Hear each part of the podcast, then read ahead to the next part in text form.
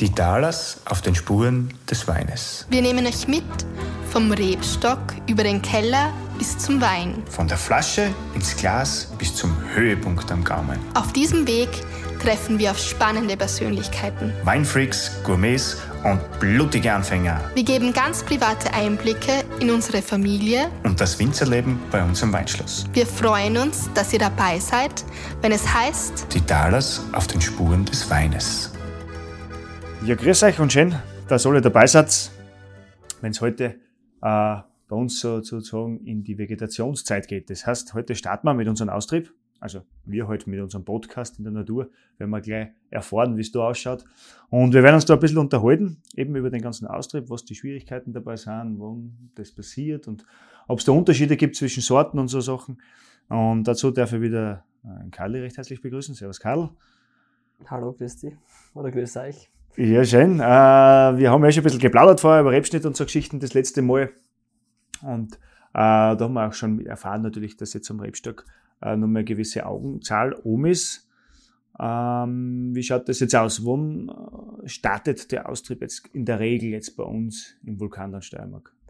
Ja, grundsätzlich ist es halt von Jahr zu Jahr sehr unterschiedlich. Oder, oder man, heuer war es eben so, wie der April war eigentlich eher kühler und deswegen ist der Austrieb eigentlich schon ein bisschen verzögert. Ähm, aber man redet so im Regelfall so Mitte April, vielleicht teilweise, wenn es wirklich warm im März ist, auch Anfang April, dass die Knospen schon dick werden.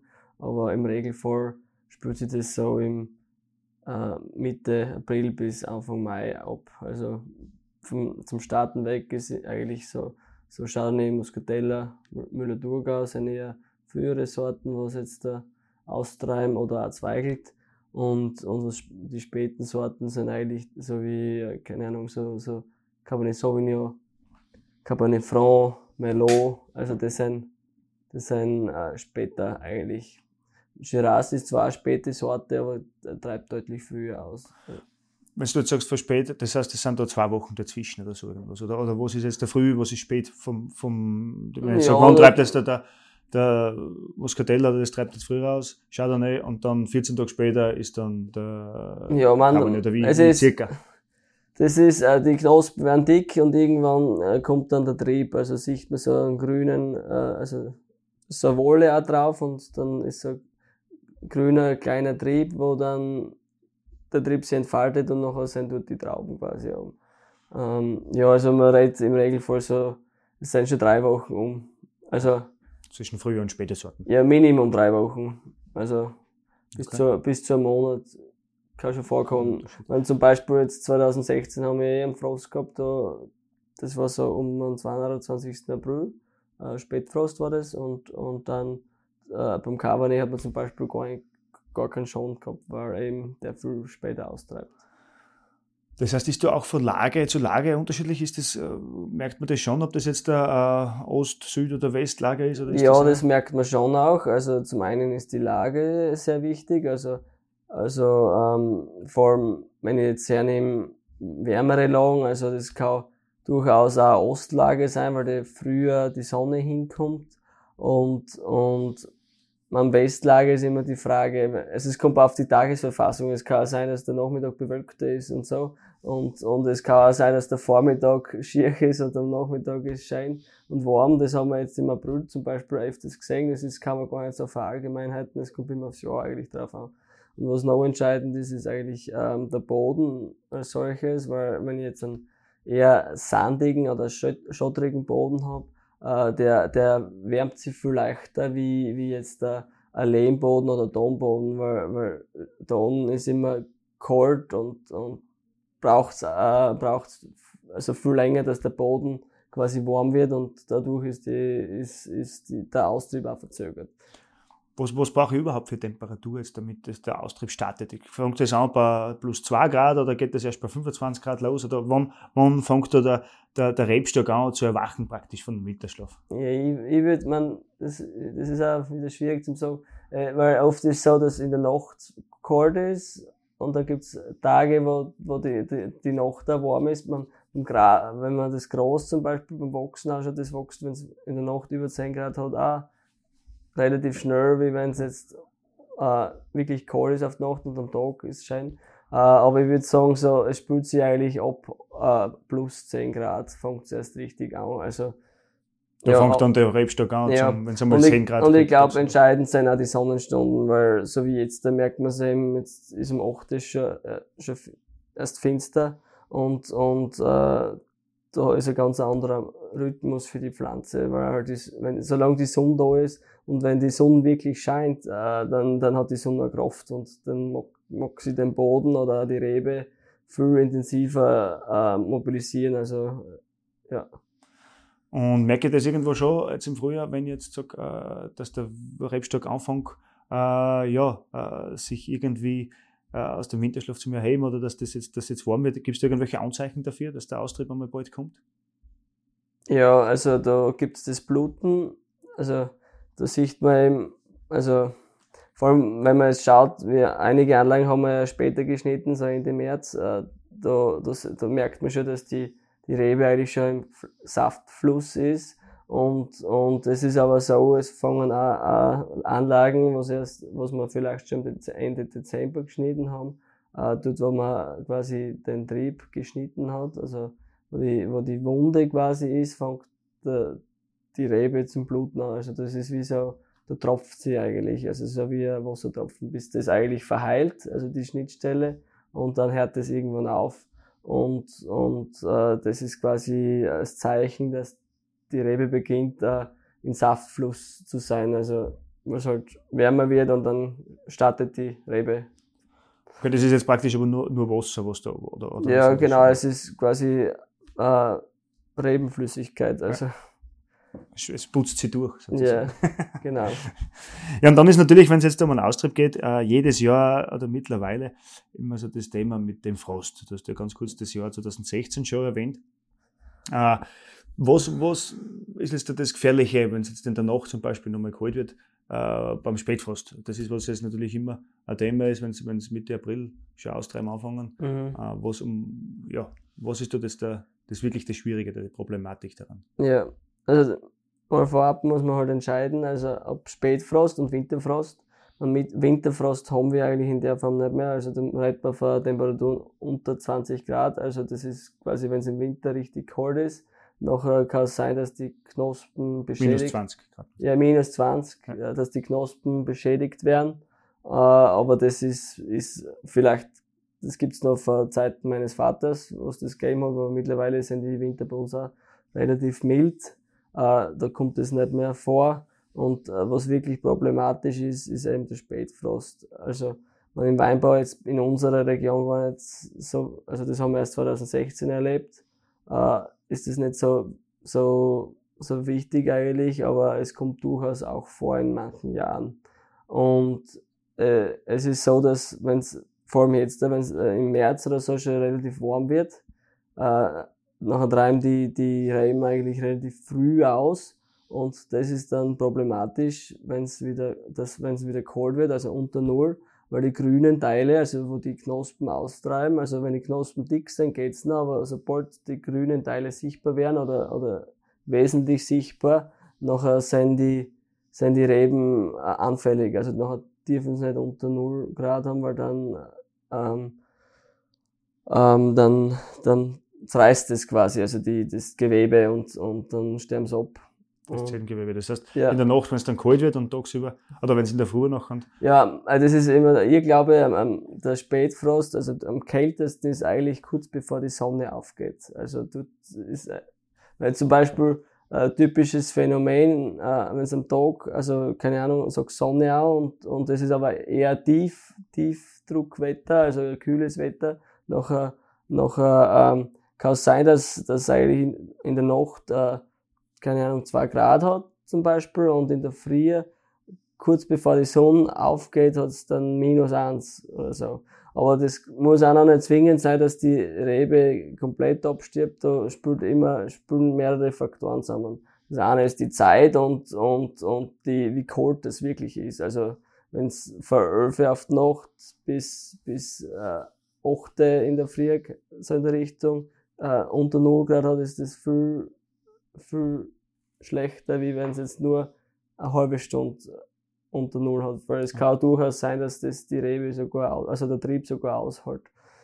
Ja, und, und man andere Kulturen, so wie im Obstbau oder Pfirsich oder Kirschen, das sind halt viel problematischer, weil das schon einen Monat früher äh, austreiben bzw. blühen. Genau, da haben wir ein bisschen einen Vorteil, weil ich glaube, generell ist der Rebstock Ja, genau. relativ spät austreibt, wenn man es jetzt Ja. mit anderen Sorten vergleicht. Und es ist halt von Region zu Region auch unterschiedlich, weil, weil wenn man auf der Aim ist, also in der Tiefe, also wenn man im, im Flachen, also wie zum Beispiel in Bordeaux oder, oder ich kenne es auf der Napa Valley, die, das ist ein relativ warmes Gebiet eigentlich und, und ähm, die kalte Luft ist ja immer unten im Tal. Das, kann man auch hin und wieder beobachten bei uns, dass, dass man so in der Richtung die ersten fünf Steck ganz an der Talsohle, also was eher unten sein, dass die geschädigt sein und sonst ist nichts. Also das, das beobachtet, beobachtet man schon hin und wieder, weil einfach unten steht die kalte Luft und oben ist es einfach wär- wärmer. Das ist klar. Das heißt, was, was kann ich jetzt da dann dagegen tun, wenn ich sage, man sieht das immer ja im Fernsehen und man, man liest es ja in den Medien, Mhm. äh, was gibt es jetzt für Bekämpfung gegen den Frost? Ich, meine, ich kann mit dem Föhn durchsteuern und schauen, dass es nicht Ja. kalt wird, aber Man, im, Im Jahr 2016 hat man, also in der Steiermark, hat man probiert zu räuchern. Also da hat man so Heuballen angezündet und, und, und das war viel mehr, also meiner Meinung nach, äh, gewiss, ge, Be- Gewissensberuhigung, weil, weil wirklich einen Effekt hat man, glaube ich, dadurch nicht, also nicht richtig. weil es Ähm, wirklich kalt war. Nicht? 2016 war ja wirklich richtig kalt. ja, das war sehr speziell, weil, weil dort was was was gar kein Strahlungsfrost, sondern es war ein St- Strömungsfrost. Also war, da ist der Wind gegangen und es hat unter 0 Grad gehabt. Und das ist viel schwieriger zu bekämpfen, wie, wie wenn es jetzt wirklich windstill ist, weil, weil da gibt es zum Beispiel die, die Paraffinkerzen, da kennt man, also, äh, kennt man vielleicht im Burgund oder im Chablis gibt's immer wieder einen Frost und da gibt es die tollen Bilder, wo quasi die, das ganze Tal oder, oder äh, brennt, also äh, äh, mit Feuerkerzen und, und das hat schon einen Effekt, aber das ist halt sehr arbeitsintensiv und mit äh, enormen Kosten verbunden, weil so Ke Kerzen kostet, keine Ahnung, über 10 Euro, ich weiß jetzt nicht auswendig, und man braucht ein paar tausend pro Hektar. Und wenn du da noch zwei, drei Frostnächte hast, nachher geht das Geld. geht das richtig ins Geld. Und Aber natürlich, wenn man die Ernte damit gerettet ist, ist es ja auch gut investiert. Aber das ist halt dann Natürlich, immer auch nicht, die es- Garantie habe ich auch nicht. Ne? die Garantie hat man auch nicht, weil da fängt das Jahr erst an und da hat es nicht einmal noch gekocht. Also das ist, ist so in der Richtung. Ja, ähm, und man im Obstbau äh, gibt's nachher noch die Frostberegnung, aber das ist im Weinbau jetzt nicht so wesentlich, weil, weil das kommt nicht, sieht man kaum. Vielleicht in Südtirol, aber sonst da sieht man das fast nirgendwo. Also da wird eigentlich über, Kron, über Krone beregnet, also mit so wie ein Wassersprenkler und äh, durch, also mit Wasser eigentlich und durchs Frieren, weil es kalt draußen ist, entsteht Wärme. Und dadurch ist eigentlich so, dass äh, dass das immer ein bisschen über 0 Grad hat. Okay, dass es dann nicht zu weit ins Minus geht, dass Genau, du also- keinen Schaden davon tragst. Ja, und, und das funktioniert in Obstbus äh, sehr gut, ist auch wieder sehr kostenintensiv, weil da braucht man, ähm, was jetzt war 40.000 Liter in der Stunde. Und wenn es jetzt eine ganze Nacht rechnest, also wenn es jetzt 10 Stunden beregnest, dann brauchst du 400.000 Liter, du brauchst einen großen Teich oder so. Ja, Ja gut, das ist natürlich, aber das ist jetzt beim im Weinbau noch nicht so stark vertreten. Das heißt, das ist natürlich die letzten Jahre äh, immer mehr geworden, das Thema Spätfrost. Das hat sich schon verändert, weil, weil ja der Austrieb schon, im Gegensatz, wenn du es von deinem Vater anschaust, Mhm. von früher her, oder? Was der so erzählt, Ja. bist du auch im Austausch. Wa- Was war da der Austrieb früher? Das ist schon anders, oder? Mittlerweile. Ja, sicher. Also vor Ende April war damals sicher nichts und, und es waren die Winter auch viel härter. Weil wir haben ja, so wie heuer, haben wir einen sehr milden Februar gehabt und März. Also da war es ja richtig, also wärmer wie jetzt eigentlich in April. und, und es verändert sich halt. Aber neue Situationen schaffen neue Möglichkeiten. Man, in dem Fall ist es ja so, ja genau, äh, für uns jetzt gar nicht so schlecht, weil wenn du das da zwei Jahre früher, äh, zwei Wochen früher einen Austrieb hast, hast du natürlich eine längere Vegetationszeit oder dann die Möglichkeit im Ja. Herbst, dass ich mehr Sonnenstunden ja, äh, mehr habe und äh, die Reifung dann anders ist. Also das Mhm. ist jetzt sicher nicht, nicht nur vom Nachteil. Ja, super. Ja, das war's mit dem Frost schon, oder beziehungsweise mit dem Austrieb. Ja. Äh, ich glaube, wir haben ziemlich jedes Thema angesprochen, was da jetzt wichtig ist. Jetzt geht es dann weiter. Was haben wir dann als nächstes? Jetzt, wenn ich sage, das treibt jetzt aus, vielleicht ganz kurz, äh, wie schnell wächst der Trieb dann? Oder wie, wie, es, es kommt auf Wetter drauf an. Also, so wie jetzt momentan es relativ langsam steht, wirklich. Und, und äh, wenn es halt wirklich, wenn es dann warm wird, dann geht es dahin. Es ist halt jetzt auch so, wir haben jetzt im, vor einer Woche sehr viel Niederschlag gekriegt, was jetzt eh gut war. Das, das befeuert das Ganze. Also, also wenn es dann wirklich warm wird, wird, wird der Rebstock sicher ordentlich Gas geben, von dem gehe ich aus. Ähm, und, und was dann wirklich sein wird, das müssen wir erst sehen, weil das kann man jetzt noch nicht sagen. Also bei der Blüte weiß man dann eigentlich schon mehr, also, also nach der Blüte. Aber bis dorthin haben wir noch ein bisschen. Bis dorthin haben wir noch und wirklich sicher ist man, wenn die Trauben im Keller sind. bis dorthin haben wir noch ein bisschen länger. Ja, genau. ja gut, dann passt, aber wie gesagt, wir werden euch hier mitnehmen auf den Weg äh, und dann schauen wir, äh, in 14 Tagen, drei Wochen lasst euch überraschen, was dann kommt. Als nächstes, ich freue mich, dass du dabei warst wieder und ich bedanke mich, Karl, bei dir wieder, dass du Zeit gehabt hast. Und für euch beim Zuhören und ja, wenn es euch gefallen hat, bitte ein kleines Hackerl drunter, beziehungsweise lohnt es euch ober und auf Instagram, Facebook und wie auch überall äh, gefreut sich die Wiki, äh, ganz speziell, dass ihr da dabei seid und uns mitverfolgt. Und dann wünsche ich euch was. Noch eine schöne Zeit und bis zum nächsten Mal. Für euch! Das war's schon wieder. Vielen Dank fürs Dabeisein. Wir hoffen, ihr hattet Spaß beim Zuhören und konntet spannende Einblicke gewinnen. Wenn es euch gefallen hat, freuen wir uns über 5 Sterne und abonnieren könnt ihr uns auch gerne. Ihr wollt hautnah dabei sein bei den Vorbereitungen zu unserer nächsten Episode? Dann folgt uns auf Instagram und Facebook. Viert euch und bis zum nächsten Mal, wenn es wieder heißt: Die Talos auf den Spuren des Weines.